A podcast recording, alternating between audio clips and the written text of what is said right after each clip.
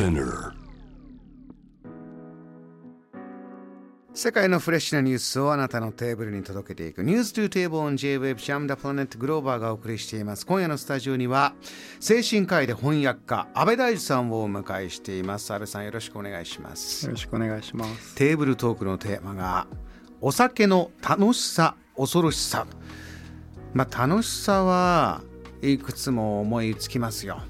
安倍さんもお酒はお好きですか？そうですね。クラフトビールとか好きですね。はあ結構結構なあれですね。好きさですね。クラフトビールとか。あ踏踏み込んでいきますね。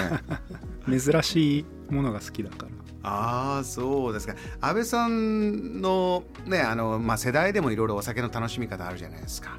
僕らぐらいのバンドマンっていうのはやっぱり打ち上げでまあそれこそあの朝まで朝通勤通学の方たちを尻目にじりじり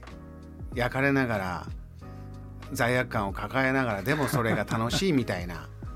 時代がありましたが 安倍さんのいわゆるお酒の楽しみ方っていうのは、まあ、クラフトビールとかそういった味わいの方ですか？そうですね。僕あんまりたくさん飲む方じゃないからまあ1週間か2週間に1度ぐらいこうカレー作りながら飲むってのが好きですね。はあ。ドクターいらっしゃるからあの言葉あるじゃないですか。えー百薬の長、うんうん、うん、酒は百薬の長。やっぱ体にいいよ心にいいよということもありますか？それが結構議論が最近いろいろあってまあ昔はちょっとだったらゼロよりいいんだよとか言われてたんだけれどもここ最近ではやっぱりまあ少量でも良くないんだろうなっていうのがメインにはなってきてるみたいですけどねそう考え方としては。わかれ私てっきりいわ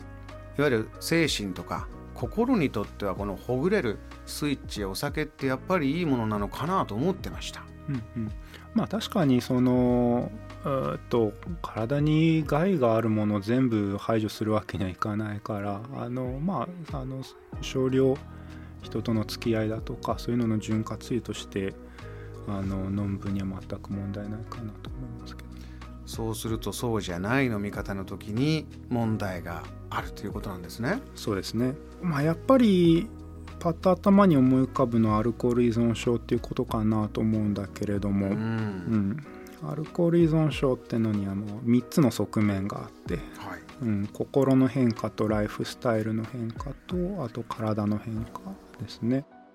心の変化っていうのがあーコントロールできなくなる。うんとやめたいけどやめられないみたいのが心の変化ですねアルコールに。はなるほど、うん。ライフスタイルの変化っていうのは、えっとお酒を飲んでないと仕事がうまくできないとかお酒を飲んでないと人と交流ができないとかそういうのがライフスタイルの変化でうん体の変化っていうのはあ飲む量が増えていくとかあと手が震えちゃうとかそういう生理学的な変化、まあ、この3つがアルコール依存症の、まあ、診断基準ですね。これがそれぞれあるかどうかっていうこれ日本でいうとアルコール依存症どれぐらいの人数が今いるとされてるんです？そうですね。えっと推計だと100万人ぐらい、まあ、156万人っていうふうに言われてますね。大体、えっと、仙台市ぐらい。政令指定都市1個大体100万人というかそれぐらいって言われてて男性90万人女性10万人ぐらいじゃないかなって言われてるんだけどうんそのうち数パーセントしかあ病院に通ってない治療につながってないっていう問題がありますね。結構人数多いですし自分病院に行かないってことは自分はそうじゃないと思ってるけれどもドクターから見ればいやいやそれはたまにあのねあの痛ましい事故の時にお酒を飲んでたんだというねニュースでちょっと出てくることも、ね、最近でもありましたけれどもこの医療の現場では早く病院に来てくれればいいいいのにというようなこともあるんですか？そうですね。あのアルコールとの付き合いがうまくできてない人っていうのはこう心の中ではこうやましい気持ちというかこれ多分医者に行ったら怒られるんだろうなみたいな気持ちがやっぱりあるものでだから、まあ、精神科医以外にも例えば内科には通ってるんだけど主治医には行ってないとか精神科医とこう会う機会があってもいやそんな飲んでませんっていうとかってことが、まあ、とても多いですね。うん。あの心の変化ライフスタイルの変化体の変化これはアルコールを飲んでいくと、まあ、依存症と呼ばれるこの階段の中でまずどういったものが出てくるのか。今あのコロナ禍で、うんうん、えー、WHO の調査で意外と飲酒量が増えてきてるんだってのありましたがこれは例えばこう依存症みたいな、えー、風に飲みたくないんだけどつい飲んじゃうというあのものが出てるのかいかがですか？えっとそうですね。アルコールやっぱお家にいる時間とか1人でいる時間が増えたと思うんですよね。ステイホームってことで。でもともとお家で飲む習慣がなかった人っていうのはあの変わらないんだけれどももともとお家で一人でいる時にお酒飲むのが好きだった人は例えばコロナの前だったらま土日ぐらいしかお家にいる時間っていうのはなかったんだけれどもステイホームで1週間うちにいるようになってでそうすると1週間飲むようになってで今まではこう転げ落ちる前ぐらいでバランス取れてたんだけれどもこうドドドッとアルコール消費量が増えちゃってっていうパターンがちょっと散見されますね。あのどこからねあのじゃあ自分が気づけるのか周りが気づけるのか気づいたらどうするのか。依存症の問題はアルコールに限らず様々言われてますがじゃあアルコール依存症となれば安倍先生まずチェックするとこはどこです？お酒でお酒関連の問題行動が何か起きてないかなっていうことですね。お酒を飲んでうんと誰か人を傷つけるようなことを言ってしまうとかお家に帰れないだとか駅で吐いちゃうみたいなことが起きてないか、うん、でそれがそうなるって分かっててもお酒を飲むっていうようなことをしてないかとかここら辺は結構大事なところだと思いますね。あの周りから見てね気づけるところと自分が先ほどおっしゃったようにじゃあ病院でちゃんと、えー、先生に言えてえ治療をできるようになるまでっていうのはまたかなりギャップもあるように感じるんです。どうしてこのギャップできちゃうんですかね？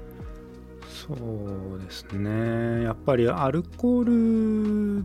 てそのまあこれは国ごとの文化っていうのもあるんだけれどもこうお酒をたくさん飲むっていうのがこうかっこいいとか男らしさだとかと、まあ、社交的だとか割とこうポジティブに評価されるようなところがあって、うん、でだからいやいや俺はこういう生き方なんだとか、うん、っていうふうに感じてそもそも問題だと思ってない、うん、そういう時にその考え方を180度変える必要があるわけですからね、うん、それ男らたくさん飲むのが男らしさだと思ってた人が、えー、とうまくいかないんですってこう患者の側に回るっていうのがね、うん、だからそういうアルコールをめぐるアルコールってそもそもどういうものかみたいなこうカルチャーの文化っていうのはかなりあると思います。医者にかかりにくいことに関して。安倍先生精神科医として例えば患者さんに触れてる中でああこういう精神状態考え方っていうのが起こってると何か共通して見えるものってありますか？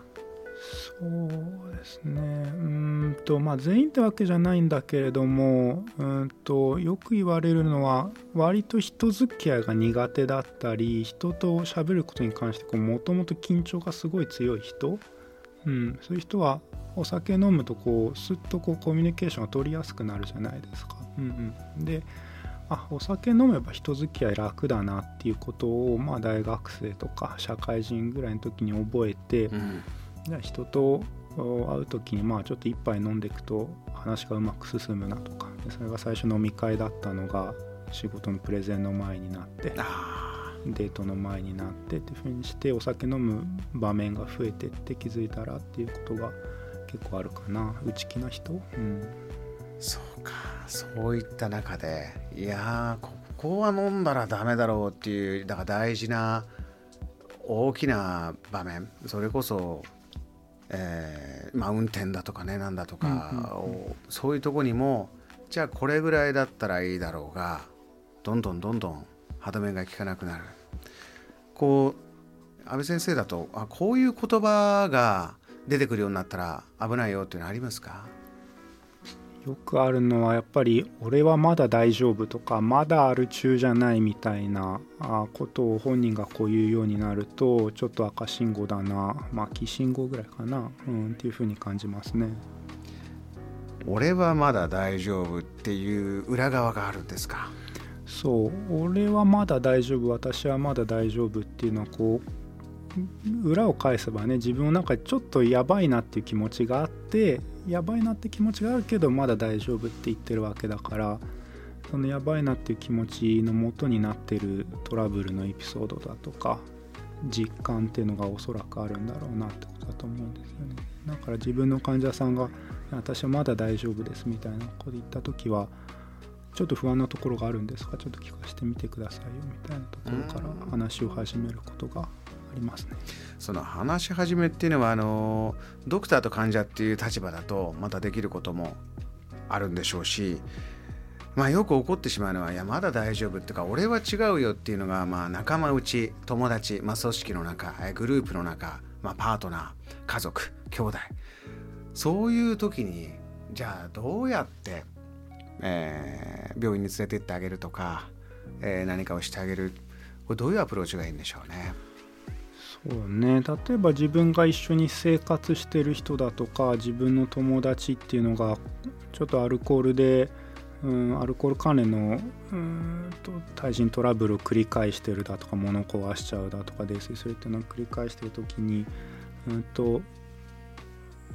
おかしいから病院行きなよみたいな言い方っていうのは本人かたくなにするだけだし、うん、あまり良くないなと思いますね。あと自分ではどう思ってるみたいなあの問いかけ方をした方が、えー、とほぐれるし、えーとあ自分でもちょっとやばいなと思ってるんだねじゃあ誰に相談しようかぐらいのところからあの始まっていくのがいいのかなと思いますね。JAM The Planet